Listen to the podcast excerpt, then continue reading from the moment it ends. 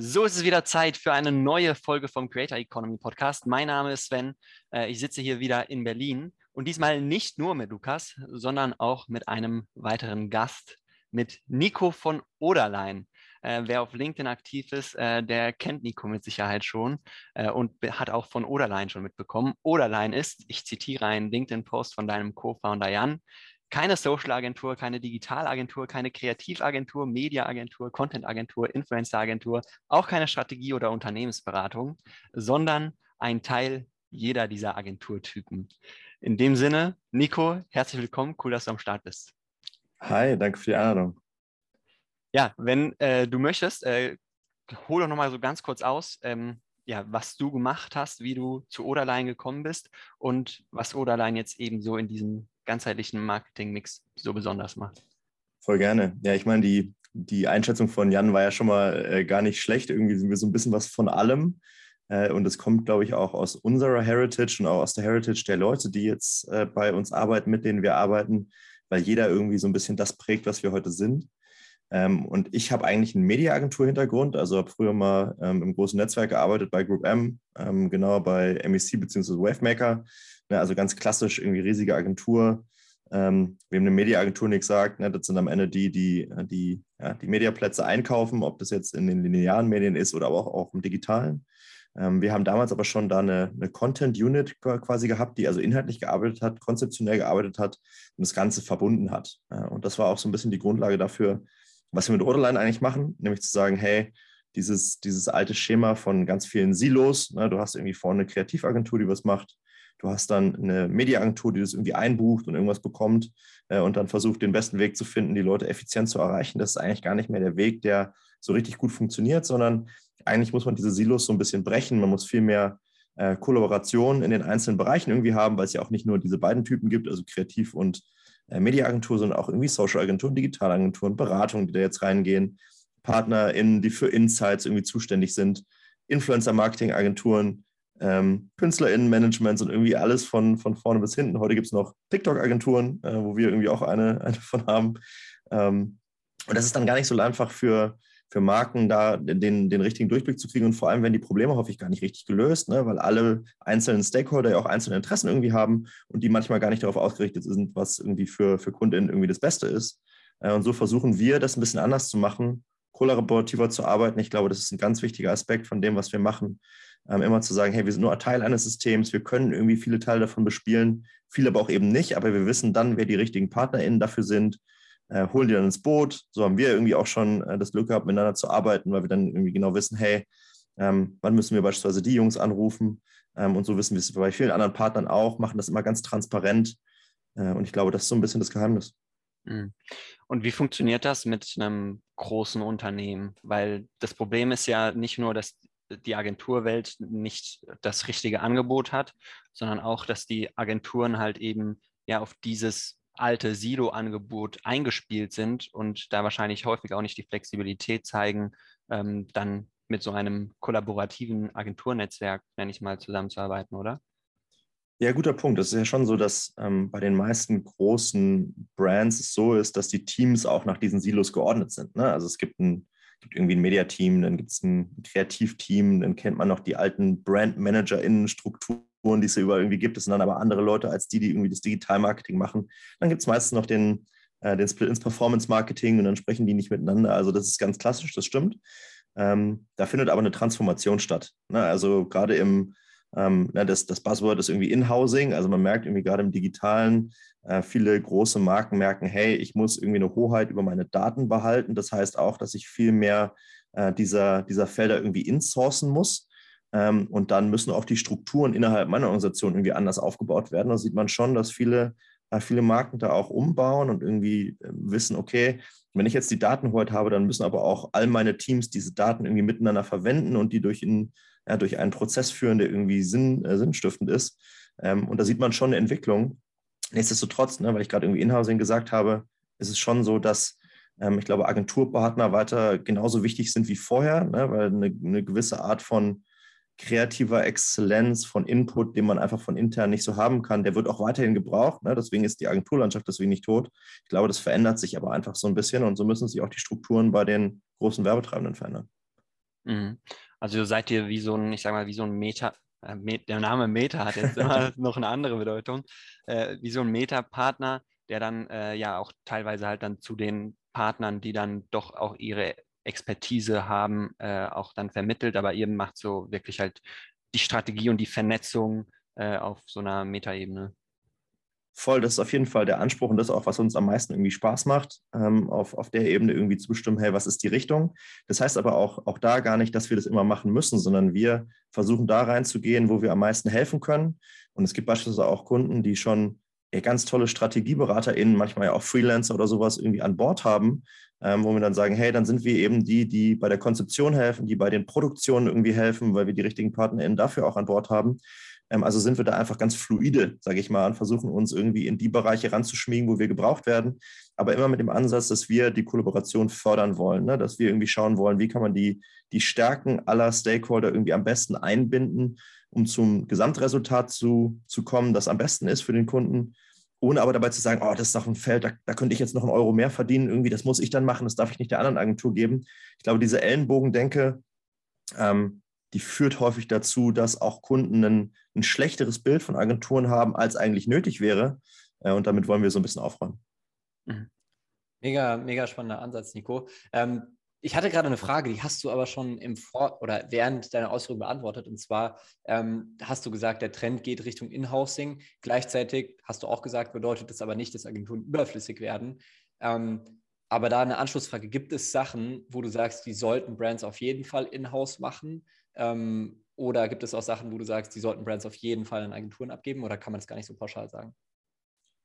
Ich glaube, pauschal immer schwer, weil es ja auch je nach, je nach Industrie irgendwie sicherlich nochmal anders ist. Aber ich glaube, der, das, der Punkt der Daten ist irgendwie die Nummer eins. Ne? Also ich würde äh, meinen AnsprechpartnerInnen bei, bei großen Marken immer raten, hey, versuch die Daten so nah wie möglich zu halten. Also wenn du deine gesamte Paid-Social-Buchung irgendwie auslagerst, sowohl im äh, Brand- als auch im Performance-Bereich, dann hast du einfach ein großes Problem. Ne? Dann hast du irgendwie eine Blackbox, also nicht nur, dass du die, die Network selbst, äh, Stichwort Meta, irgendwie als Blackboxes hast, dann hast du auch noch eine Agentur dazwischen, die im Zweifel noch eine Blackbox für dich ist. Und du weißt gar nicht, was mit deinen Daten passiert. Die sind dann zwar möglicherweise irgendwo für dich auch ähm, ja, zugreifbar, ähm, aber da braucht man einfach eine größere Nähe. Das heißt, dieser ganze Bereich Digitalmarketing, überall da, wo Daten anfallen, sollten die eigentlich so nah wie möglich an den Advertisern irgendwie dran sein. Ähm, und ich glaube, das, das wird auch dahin führen, dass ähm, Advertiser mehr Media irgendwie buchen müssen. Ne? Das ist, glaube ich, in, in manchen Bereichen noch gar nicht so möglich, weil was ist der klassische Vorteil von, ähm, von Mediaagenturen? Die können große Inventare einkaufen, weil sie in großer, so großer Zahl einkaufen, dass sie dann bessere Preise irgendwie machen können und trotzdem noch Marge dabei machen. Das ist ja irgendwie das Modell. Und das ist sicherlich in vielen Bereichen auch, wird es auch so bleiben. Aber je mehr Self-Serving-Plattformen es gibt, je mehr ähm, auch lineare Kanäle irgendwann auf einem programmatischen Level irgendwie einkaufbar werden, ähm, desto mehr wird auch dieser Mediabereich in Agenturen irgendwie reingehen. Ich glaube, auf dem, ähm, im Bereich Kreativität einerseits, im Bereich Strategie, ist es so, dass du ähm, wenn du eine Weile in der Organisation drin bist, dass du natürlich so Scheuklappen bekommst. So, ne? da, man hat irgendwie gefühlt jede Frage schon mal durchdacht, man hat immer einen sehr geraden Blick, man redet auch immer mit den gleichen Leuten. Und ich glaube, in diesen Bereichen ist es unablässlich, irgendwie auch AgenturpartnerInnen zu haben, die ja auch viele andere Bereiche irgendwie berühren, die dadurch Erfahrungen in anderen Industrien machen, mit anderen Leuten vielleicht auch nochmal sprechen und dadurch dann Inputs liefern können, die so aus einer Organisation nicht kommen können. Ich glaube, der Teil, äh, der, da werden Agenturen auf keinen Fall ersetzbar sein. Ja, du hast jetzt gerade gesagt, eine ganz wichtige Sache sind Daten. Mhm. Ähm, und da kommt mir direkt die Frage, weil wir, wir buchen natürlich auch Paid, wir machen auch diverse Sachen. Und ich merke, und äh, da habe ich jetzt eine Anschlussfrage, ich merke, dass Kunden das teilweise gar nicht unbedingt wollen. Also wenn man sie fragt, ähm, dann wollen sie gar nicht so viel damit zu tun haben, mit den ganzen Daten, mit den Paid-Sachen. Die wollen eigentlich einfach nur äh, etwas beauftragen und die Lösung und sind daran interessiert. Inwiefern hat man als Agentur auch eine Verantwortung bzw. eine Verpflichtung, den Kunden dahingehend so ein bisschen zu educaten? Ich glaube, wenn wir ähm, ehrliche BeraterInnen sein wollen, was, was wir irgendwie alle miteinander sein wollen und eine, eine Kundenbeziehung auf Augenhöhe irgendwie haben wollen, ähm, dann gehört das absolut dazu. Ne? Also wir machen das ja auch. Wir buchen ja, weil ich vorhin die TikTok-Agentur erwähnt habe, die wir haben, Fipex. Da ist ja auch so, dass wir über unsere Kolleginnen von Performance Media ähm, Media irgendwie einbuchen, einfach weil wir das können. Ne? Und weil irgendwie Performance Media einer der größten äh, digitalen Mediaagentur-Player irgendwie in Deutschland ist, die riesige Budgets verwalten, die auch genau wissen, ey, wie kann ich das in eine Digitalkampagne im Allgemeinen dann einbauen? Wie sieht es um Attribution aus und sowas? Gibt es ja dann auch Auswertungsgeschichten, die da reinspielen. Ähm, dann hat man auf jeden Fall die Verantwortung, das irgendwie auch zu machen. Aber trotzdem kann man ja sagen, hey, wenn du, wenn das in deine strategische Ressourcenplanung reinpasst, dann würde ich immer empfehlen, versuch irgendwann Schritte zu machen, dass du das noch besser durchsteigen kannst. Was bei, und das, das geht ja auch gar nicht für alle Kunden. Ne? Also so ein, so ein mittlerer bis größerer Mittelständler, der kann gar nicht so viele Leute einstellen, dass er all diese Kanäle bespielen kann. Ne? Das ist ja die andere Seite der Medaille, dass es mittlerweile so viele Plattformen gibt. Ey, hol dir jetzt mal einen TikTok Media Manager, wo willst du den herkriegen? Ja, das ist ja super schwer. Das heißt, manchmal ist es auch nicht möglich. Ja? Es gibt keine Blaupause, wie gesagt. Ähm, aber als BeraterInnen müssen wir auf jeden Fall sagen, hey, ähm, versuch die Hoheit über deine Daten zu behalten, weil am Ende sind die das Wertvollste, was es heute in dieser Welt gibt. Mhm. Du hast FYPX erwähnt. Also ich, ich nenne es FYPX. Wie hast du es ausgesprochen? FIPEX. Wir haben auf unseren, äh, da wurde ich letzte Woche für gelobt, auf unseren Charts haben wir auch äh, das Ganze in Lautschrift, damit man weiß, wie man es ausspricht. Ja, krass. Aber es steht, also der Name kommt schon von For You Page, oder? Ganz genau, ja. Okay, gut. Ähm, also Filepix ähm, ist eure ja, TikTok-Agentur. Ähm, und ich hatte ja äh, vorhin äh, vor unserem Call schon gesagt, hey, ein wie immer wichtiger werdender Bestandteil des Marketing-Mixes so in den letzten zwölf Monaten ähm, ist, äh, ja, spielt eben TikTok. Und ihr seid auf TikTok auch mit einigen Marken vertreten, die ihr da ja betreut. Was ist so was hat sich so in den letzten Monaten herauskristallisiert? Für welche Marken macht TikTok Sinn und welche Herangehensweise ist da auch die richtige oder gibt es die richtige überhaupt? Also erstmal vielleicht zum, zum ersten Teil der Frage. Ich glaube, ähm, wir sind bei TikTok jetzt ja über diese klassische Honeymoon-Phase heraus. Ne? Ich erinnere mich, ich habe 2016 angefangen zu arbeiten. Damals war Snapchat gerade das große Thema. Es hat sich genau angefühlt, wie sich ähm, vor anderthalb Jahren bei TikTok angefühlt hat. Oh, jetzt kommt diese Plattform und irgendwie junge Leute und boah, da gibt es so viele Möglichkeiten, das ist vertikal, das ist ganz anders, da verschwinden die Bilder irgendwie. ähm, und bei Snapchat, und man darf das Ganze immer nicht kleinreden, sondern Snapchat hat super viele Nutzer in, in, in Deutschland auch, eine riesige Nutzer, Nutzerinnenbasis, ähm, super relevant, hat auch tolle ähm, Ad-Produkte, ne? ist auch eine Plattform, auf der wir absolut Kampagnen irgendwie fahren. Aber Snapchat ist nie dahin gekommen, wo TikTok heute ist, nämlich ein richtig großer Player zu sein, wo Menschen super viel Zeit verbringen. Ne? Auch ich muss euch das nicht erzählen, wahrscheinlich den ZuhörerInnen irgendwie auch nicht. Die wissen, wie TikTok irgendwie funktioniert und dass Leute da mehr Zeit verbringen in der Average Session als auf allen anderen Social-Plattformen, was ja einfach crazy ist. Ne? So war Snapchat ja nie in der Form, sondern Snapchat hat ja einen ganz anderen Ansatz gehabt.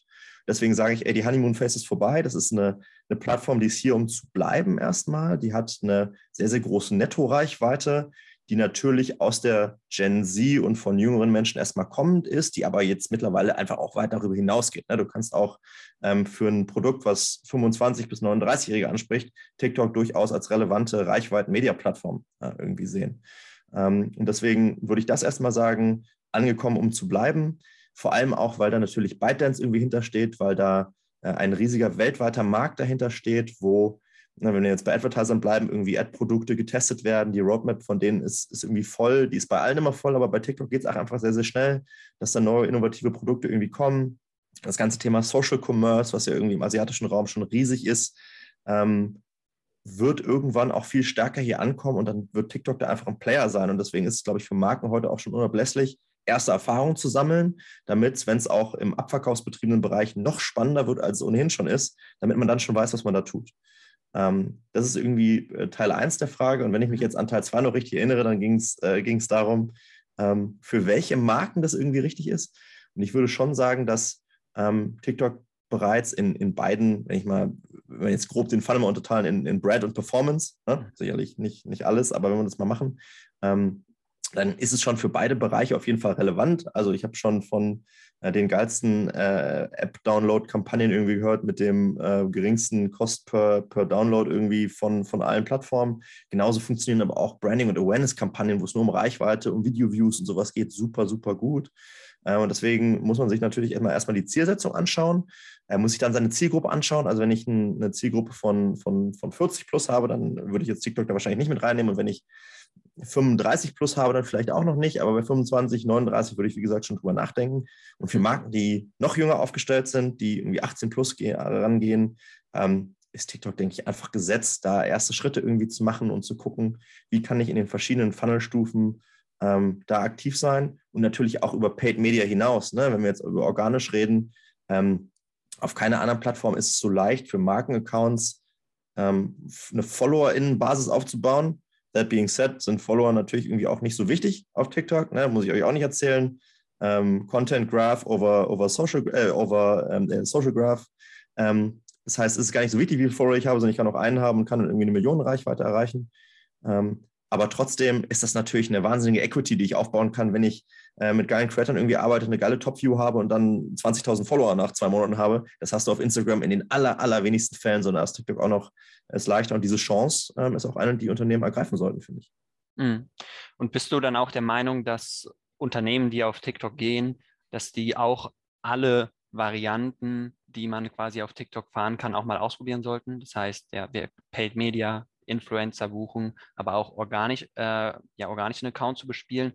Oder würdest du da auch differenzieren, hey, vielleicht macht es für Großkonzerne eher Sinn, ja, Influencer-Kampagnen mit Paid Media zu verknüpfen und für kleine Startups macht es Sinn, auf Organic Reach zu gehen?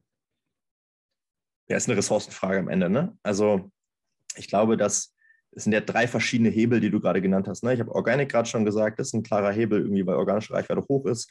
Paid ist ein Riesenhebel, weil ne, Reach-Kampagnen mit einem äh, TKP von irgendwie 80 Cent oder so oder noch niedriger, ihr habt das ja sicherlich auch alles schon gesehen, das, also einen größeren Hebel gibt es auf, auf keiner, keiner anderen Plattform. Und selbst wenn man auf Video-Views optimiert, hast du immer noch einen TKP, der weit unter den anderen irgendwie liegt. Ähm, deswegen, der ist absolut auch gegeben. Und natürlich ist auch der Creator-Hebel noch gegeben. Ne? Also du, du kannst viel günstiger als auf TikTok, äh, als auf, sorry, auf, auf, auf beispielsweise Instagram oder YouTube mit Creators irgendwie zusammenarbeiten, auch wenn sich das sicherlich langsam verändert. Die Preise schießen irgendwie in die Höhe und äh, wenn ich jetzt zurückdenke an vor zwölf Monaten, dann, dann ist es schon äh, interessant, was passiert ist, aber ja auch zu Recht. Ne? Das Ganze professionalisiert sich. Ähm, sicherlich nicht in allen Preisausprägungen, das muss ich auch ganz ehrlich sagen. Ähm, aber deswegen sind wir irgendwie auch da und, und Agenturen wie wir, die wir versuchen, irgendwie das Preisniveau auf einem Level zu halten, was fair ist für, für beide Seiten, für, für Supply und Demand. Ähm, Deswegen ist aber, glaube ich, die Aufteilung, die du gemacht hast, äh, Sven, schon richtig. Ne? Also, wenn ich eine, ein großes Unternehmen bin mit großen Media-Budgets, dann bietet es sich auf jeden Fall an, auch da was hinzuschiften, weil Media funktioniert nur über Testing. Schauen, ob es für mich funktioniert. Und das kann ich nur, wenn ich da auch ein bisschen Geld ausgebe. Während kleine Unternehmen, die jetzt kein riesen Media-Budget haben, natürlich super damit fahren können, irgendwie ähm, mit, mit kleineren Creators oder auch selbst einen organischen Channel zu betreiben und mit dem dann durch die Decke zu gehen. Obwohl ich auch sagen muss, selbst wenn ich wenig Budget habe, ähm, ist es auf TikTok ja möglicherweise auch sehr gut eingesetzt, weil da zahle ich relativ ähm, wenig für relativ viel. Ähm, deswegen auch das sicherlich ein Versuch wert. Was wir ja immer unseren KundInnen irgendwie sagen, ist, hey, ähm, ihr, ihr, müsst euch mehr verhalten wie, wie Publisher und wie Creator. Ähm, das heißt auch, im besten Falle sollten irgendwie große wie kleine Marken versuchen, Werkstudentinnen, ähm, Mitarbeitende einzustellen, die irgendwie auch aus dem TikTok-Universum kommen. Also ne, ihr, ihr, kennt sicherlich die Fälle auch, wo es Unternehmen einfach so gemacht haben, Creator eingestellt haben, die dann die Accounts übernommen haben, aber auch mit, mit dem Mindset, was sie dann eben schon haben, besser zusammenarbeiten können mit den Playern aus der Branche, ne, wie, wie, wie uns, wie euch und so weiter. Ähm, ich glaube, auch, auch das ist eine Empfehlung, die man absolut geben kann, was einfach gut funktioniert. Mhm. Jetzt hören wir super oft, ähm, also äh, alles, was du gesagt hast, unterschreibe ich sofort natürlich. Wir sind ja auch äh, mega viele in dem Space unterwegs. Ähm, man hört super oft, gerade bei äh, größeren Unternehmen Vorbehalte gegenüber TikTok, gegenüber der Qualität der Reichweite. Dann kommt oft, ja, die ist ja super günstig, sehr schön und gut, tolle organische Reichweite, aber die Qualität ist ja nicht besonders. Ähm, beziehungsweise auch was, was Brand Safety angeht, sehr viele Vorbehalte. Ähm, ja, müssen wir dann da TikTok-Tänze machen und so weiter und so fort. Also du kennst es sicherlich. Es gibt viele Vorurteile. Es gibt sehr, sehr viele ähm, Themen, was TikTok betrifft, die negativ behaftet sind. Wie reagierst du ähm, darauf, wenn dir Brands was entgegnen? Das, das Glück, das ich hier habe, ist, dass ich neutraler Berater irgendwie bin von außen. Ne? Das heißt, ich habe irgendwie keinen Stake in TikTok, so wie ich keinen Stake in Instagram oder ähm, YouTube habe, sondern am Ende komme ich über Strategie und Ideen und sage dann, dass ich glaube, dass aufgrund von Argumenten eine oder andere Plattform irgendwie die richtige ist. Ähm, und deswegen hört man ja für alle Plattformen irgendwie diese Vorurteile oder auch manchmal ja durchaus validen Argumente. Und so ist es bei TikTok irgendwie auch. Und ich versuche dann einfach äh, mit den ähm, mit den mit Menschen, mit denen ich da zu tun habe, das durchzusprechen und zu schauen, hey, wo ist das gerechtfertigt und wo sind genug Argumente da zu sagen, vielleicht ist es das für uns nicht. Na, das kann ja auch ab und zu mal die richtige Antwort sein. Ich glaube, dass gerade im Bereich Brand Safety beispielsweise die Unterschiede einfach nicht groß sind zu den anderen Socials. Also wenn ich Geld ausgebe auf Instagram, äh, YouTube ähm, und, und Facebook, dann kann ich auch auf TikTok Geld ausgeben. Das würde ich so schon sagen. Ne? Und alle haben irgendwie ihre Scary Stories. Ähm, die hat Meta, die hat TikTok genauso wie Google. Ähm, ne? Beispiel Lush aus der letzten Woche, die sich jetzt von allen Socials zurückgezogen haben. Man kann es auch so sehen. Ne? Ähm, müssen wir jetzt nicht drüber quatschen, aber wenn, wäre das der ganzheitliche Ansatz. Ähm, Stichwort, wie kann ich das aber auch messen? Also sind es leere Impressions, das hast du so ein bisschen impliziert. Ne? Ähm, das ist ja im Digitalen ganz oft so, dass man denkt, oh, jetzt stehen da so riesige Zahlen, stimmt das alles? Ähm, was ganz, ganz wichtig ist, dass man Wege findet, Sachen messbar zu machen. Ne? Ob das jetzt mit den Brandlift Studies ist, die TikTok genauso wie die anderen Anbieter irgendwie auch anbietet, ob das mit eigener Marktforschung nochmal ist. Ne? Ich meine, heute ist es einfacher denn je, Marktforschung zu machen. Ähm, wir arbeiten beispielsweise ganz viel mit, mit Opinio zusammen aus Hamburg ähm, und versuchen das unseren Kunden, die das brauchen, auch anzubieten, zu sagen, naja, lasst uns schon versuchen zu schauen, ähm, welchen Impact auch unsere Brandkommunikation hat, die jetzt nicht direkt messbar ist durch irgendwie Last-Click-Attribution oder sowas. Ähm, und andererseits hat, hat TikTok natürlich auch einen, einen Pixel, wo ich irgendwie Sachen anders messbar machen kann nochmal. Ähm, das heißt, ich glaube, das muss man sich einfach anschauen, dann gucken, ähm, wie ist das auf diesem Kanal versus in den anderen Kanälen? Was ist die Gefahr im Brand Safety Bereich? Was sind möglicherweise valide Bedenken, die man hat? Häufig kommen die auch aus dem Management, ne, wie du auch gerade impliziert hast. TikTok sind nur Tänze und das, ne, ich habe letztes Jahr einmal gelesen, dass die die Uiguren-Proteste unterdrückt haben, weil es irgendwie in den News war. Jo, sowas ist beim Management natürlich sticky. Ähm, und dann muss man darüber sprechen und schauen, wie relevant ist das jetzt für die Entscheidung, die ich gerade zu treffen habe. Ähm, und die möchte ich gar nicht vorwegnehmen, aber ähm, meistens ist sie nicht aller Lasch, ich hau von allem ab. Ja, von allem abhauen, äh, da gehört dann auch Instagram dazu. Äh, kommen wir zu den News der Woche. Äh, Instagram äh, ist dabei, äh, fleißig äh, zu testen und geht immer mehr in die Richtung eines einheitlichen Videofeeds, wie wir es von TikTok auch kennen. Äh, die neuesten Tests, äh, die jetzt gerade gefahren werden, sind äh, 60-sekündige Instagram-Stories. Äh, das heißt, da ist dann keine Pause mehr zwischen den einzelnen, einzelnen Sequenzen. Und ja, wenn man sich dann einmal anschaut, was sich so in den letzten Wochen bei Instagram getan hat, erst wurde IGTV mit Video verschmolzen äh, sind jetzt ein 60-sekündiger Videofeed. Reels sind bis 60 Sekunden bei den meisten Creatoren jetzt verfügbar und die Stories dürfen jetzt bis zu 60 Sekunden dauern.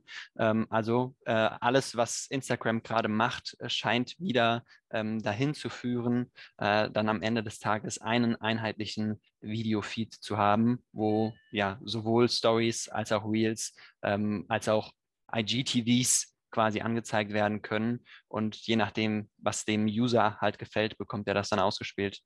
Nico, wie siehst du die Chancen von Instagram noch irgendwie in der jungen Zielgruppe ja wieder das Ruder äh, rumzureißen? Mhm.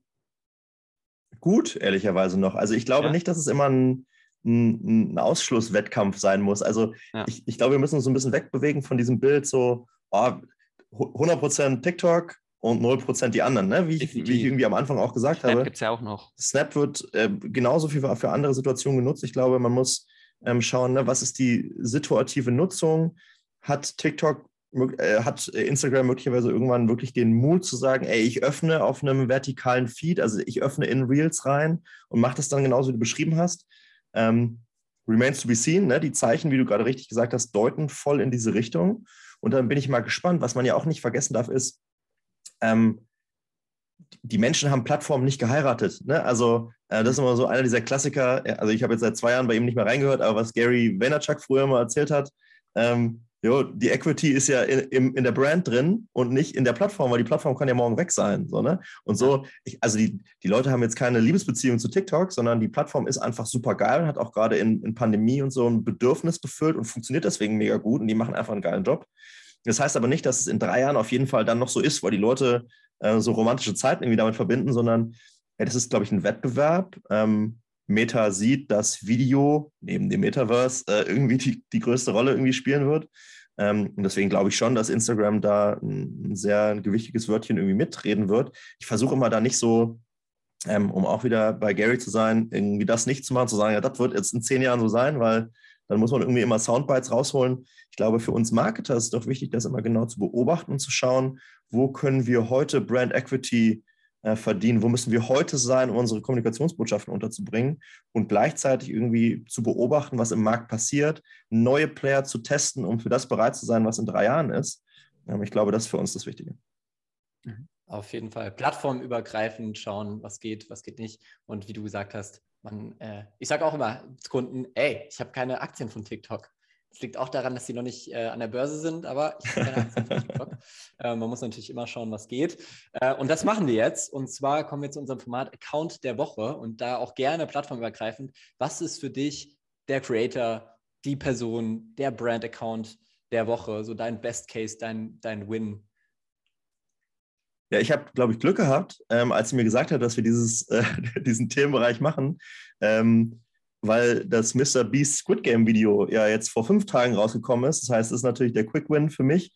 Ich habe heute Morgen nochmal geguckt, irgendwie um 13 Uhr waren wir bei 110 Millionen Views. 110 Millionen nach fünf so Tagen. Krank. Und das ist nur YouTube, ne? Also da sind die ganzen anderen Plattformen noch nicht bei, das TikTok noch nicht ja. bei. Also absoluter Wahnsinn. Plus, ähm, wie, ich weiß gar nicht mehr, wer es war, sorry jetzt an die Person, die das ähm, unter meinen LinkedIn-Post dazu vor, am Freitag gepostet hat, auch über eine Million neue Subs, äh, die Mr. Beast dadurch erreicht hat, ne, weil er auch ein 10.000 Dollar Giveaway für neue Subs irgendwie gegeben hat. Ey, wie krass ist das, äh, was, was er da gemacht hat? Ähm, ich glaube, die anderen ähm, Fakten waren noch über 3,5 Millionen Euro Produktionskosten. Ja. Äh, Brawl Stars ähm, äh, Mobile Game als Sponsor irgendwie drin. Hm. Aber das ist natürlich, das ist natürlich einfach krass. Ähm, und auch das Video ist großartig. Ne? Also ich habe das geguckt und dachte, yo, das passt einfach. Und ich habe ähm, spannenderweise hat mir ähm, die Alina Ludwig, äh, meine, meine geschätzte Kollegin, oder hat uns einen Artikel geteilt aus der ähm, UK Campaign äh, Magazine, beziehungsweise von der Website, wo der Lukas äh, Großebner zu Gast war. Der ist jetzt äh, Executive äh, CD Europe bei Virtue.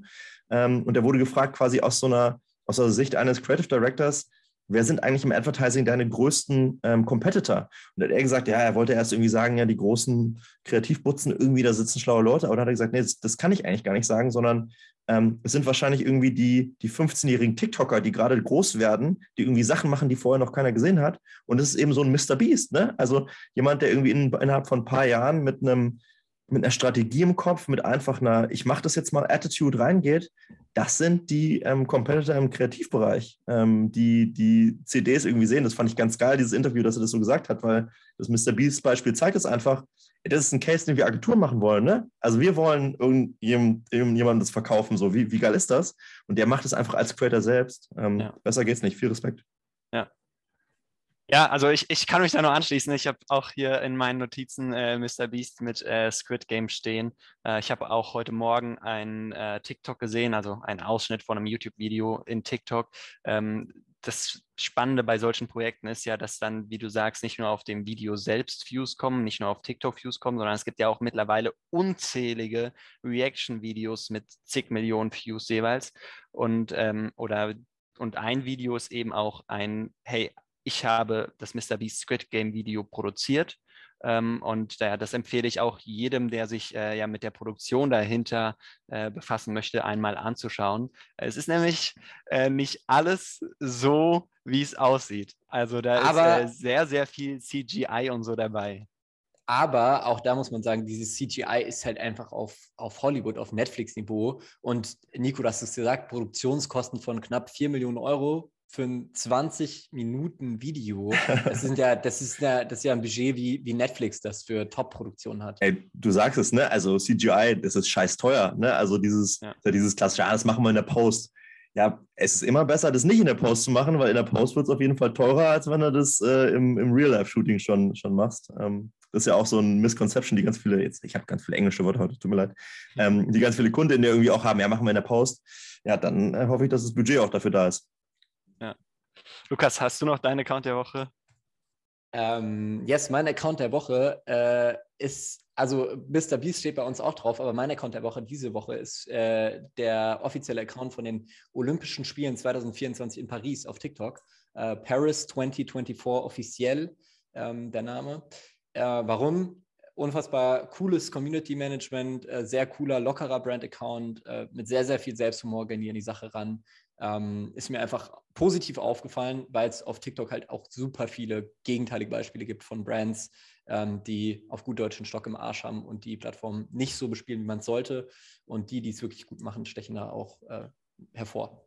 Da würde ich gerne noch einen kleinen Shoutout machen an der Stelle. Das ist jetzt nicht aktuell Top-Kanal, aber welchen Kanal ich auf TikTok sehr, sehr geil finde, ist den von Eurosport, äh, die das auch äh, während, während Olympia im Sommer richtig geil gemacht haben. Jetzt auch im Winter das richtig gut machen werden. Ich habe da mit einem gequatscht, der da mit für verantwortlich ist. Ey, echt Respekt. Das ist richtig, richtig gut. Es gibt echt tolle Sport-Accounts. Äh, das ist natürlich auf meiner Folio-Pitch ja. auch viel irgendwie drauf, äh, weil ich mich dafür interessiere und viel ähm, auf Basketball-Videos verharre und sowas. Aber die machen echt einen tollen Job. Mhm gut, wenn wir schon bei dem Thema Shoutouts und so weiter sind und beim Thema Eurosport und äh, Sommer, äh, da hat Eurosport ja auch eine ganz interessante Kooperation mit TikTok gehabt, äh, wo ja eigentlich das klassische Eurosport TV-Programm auf TikTok gestreamt wurde. Also ich erinnere mich, äh, ich bin irgendwie nachmittags um 15 Uhr äh, durch TikTok gescrollt, wollte eigentlich, ja, keine Ahnung, einfach nur kurz Pause machen oder was auch immer. Und dann wurde mir das olympische Fußballspiel Deutschland gegen keine Ahnung wen angezeigt. Ich hätte niemals, niemals den Fernseher eingeschaltet und mir das olympische Fußballspiel angeschaut. Aber dann habe ich halt mein Handy neben mir stehen lassen in der Horizontale und dieses Spiel nebenbei laufen lassen, mhm. weil es ja eigentlich ganz spannend, äh, Deutschland mal bei Olympia zuzuschauen. Und ich bin mir sicher, die 20.000 anderen Leute, die da in diesem Stream drin gewesen sind, denen ging das wahrscheinlich äh, ähnlich wie mir. Und da finde ich auch, ist TikTok unfassbar smart, was die für Partnerschaften und so Content-Partnerschaften eingehen, was man bei Instagram, Facebook nie gesehen hat. Voll, kann ich absolut unterschreiben. Aber next, äh, wenn wir über die positiven Dinge sprechen, dürfen wir auch über die negativen Dinge sprechen. Äh, Nico, hast du da auch was diese Woche gesehen, was dir dich gestört hat? ich mach das, das ist einmal immer so ein bisschen unangenehm. Ne? Ich mache es ja auch ungern. Äh, man will ja auch niemanden irgendwie, also weil man macht selbst ja auch genug Fehler ja. und manchmal gibt es andere Leute, denen unsere Sachen irgendwie nicht gefallen. Ist alles subjektiv. Ähm, genau, das, das irgendwie vorneweg. Plus, also wir haben natürlich irgendwie schon immer eine klare Meinung. Ähm, ich, bin in, ich bin sehr gespannt, was ihr dazu sagt, ob ihr das irgendwie anders seht, weil ich glaube, das ist wirklich eine N gleich 1 Nico Kombis Meinung jetzt gerade.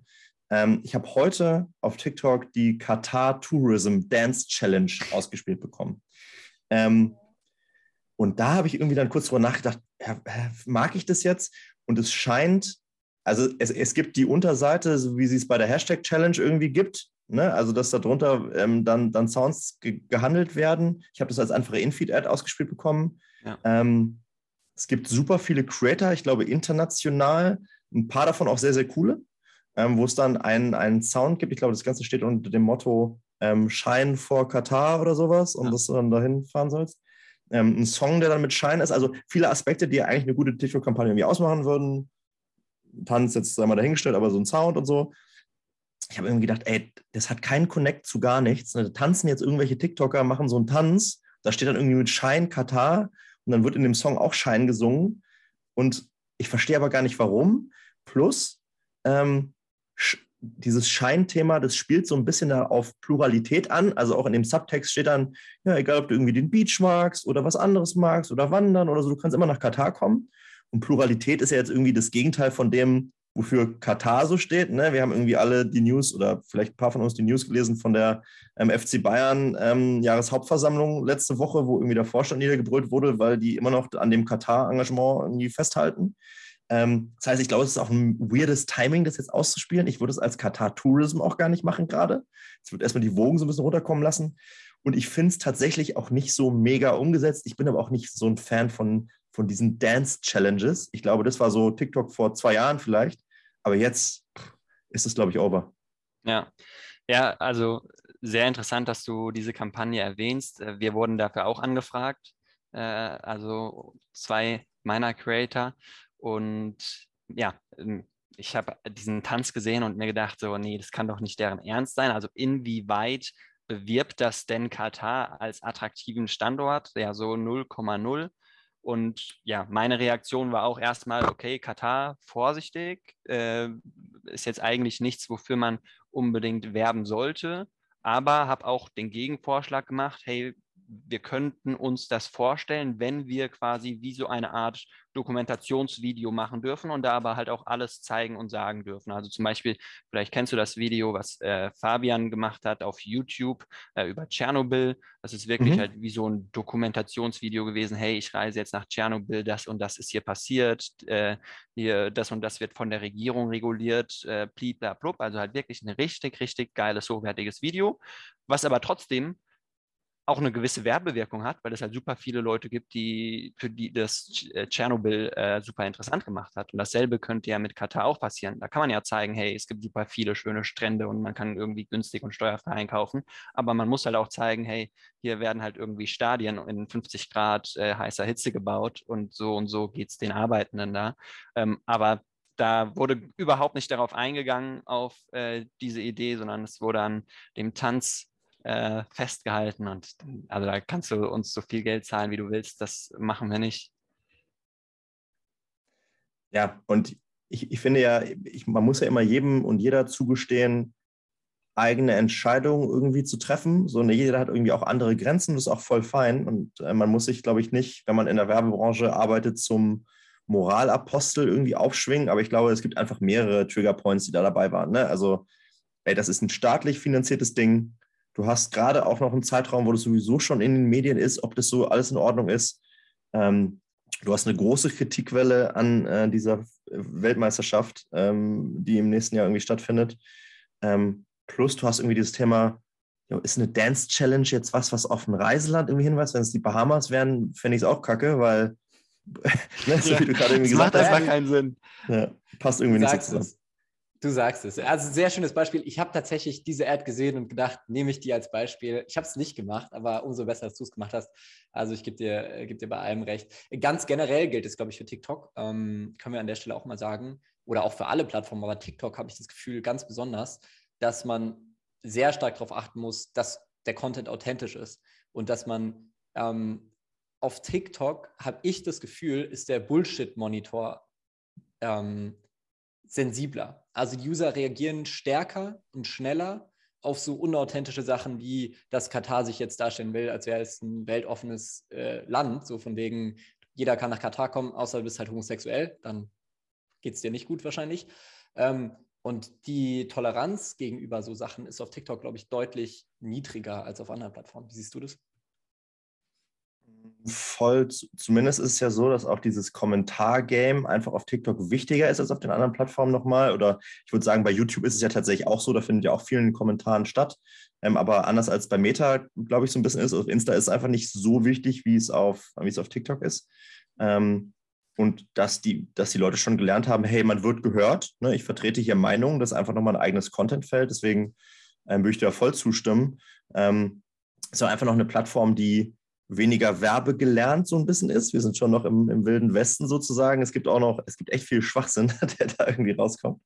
Ähm, deswegen ja, ich glaube, dass, dass, dass UserInnen durchaus ähm, sehr, ja, sehr stark reagieren auf, auf Sachen, die sie dann eben Bullshit finden, wie du sagst. Ja, ja.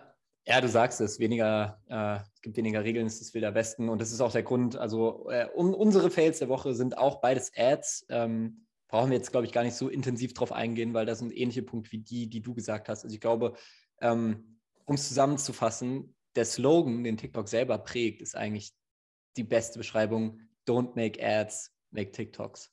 Ähm, ich glaube, das sagt es ganz gut, weil man sieht halt, wenn man, gerade wenn man nach Negativbeispielen aussucht, fallen mir halt häufig Paid Ads auf, die, hm. die einfach überhaupt nicht zur Plattform passen, die deplatziert wirken, die sofort als Werbung erkennbar sind und wo ich einfach so instant einfach nur weiter scrollen will, wenn ich nicht aus Berufswegen daran interessiert wäre, zu sehen, was die falsch machen. Und vielleicht mal doch eine kleine Vorhersage, wo ich vorhin gesagt habe, ich mache keine Vorhersagen. Äh, meine Vorhersage ist, dass es schlimmer werden wird. Ne? Also je, je mehr große Advertiser mit großen Budgets kommen, ähm, die werden, also die sind immer weniger reaktiv darauf, was für die Plattform zu machen, sondern ja, wir machen das so, wie wir es immer gemacht haben. Also da werden mehr ähm, TikTok-fremde Unternehmen hinkommen, mehr TikTok-fremde Marketer ähm, und die werden TikTok-fremdere Ads schalten. Äh, das steht uns auf jeden Fall noch bevor. Da ist der, ähm, die Spitze noch nicht erreicht. Mhm. Aber gut für uns. Wir können äh, gut weiterarbeiten mit den Leuten. Ja, kommen wir zu äh, unserer abschließenden Kategorie. Was wir am Ende des Podcasts machen, ist äh, ja noch so ein TikTok-Trend der Woche irgendwie mitzugeben, den ähm, ja wahrscheinlich schon jeder auf seiner For You-Page gesehen hat, aber den du als Brand, den du als Creator irgendwie nochmal äh, ja, für deinen Account nutzen kannst. Denn Trends funktionieren häufig ganz gut, aber sie müssen halt auch zu deiner Account-Strategie passen. Der Trend, der mir aufgefallen ist diese Woche, ist ein eigentlich unfassbar alter TikTok-Trend, der schon, den es schon vor zwei Jahren gegeben hat und den es wahrscheinlich auch schon auf Musical.ly gegeben hat.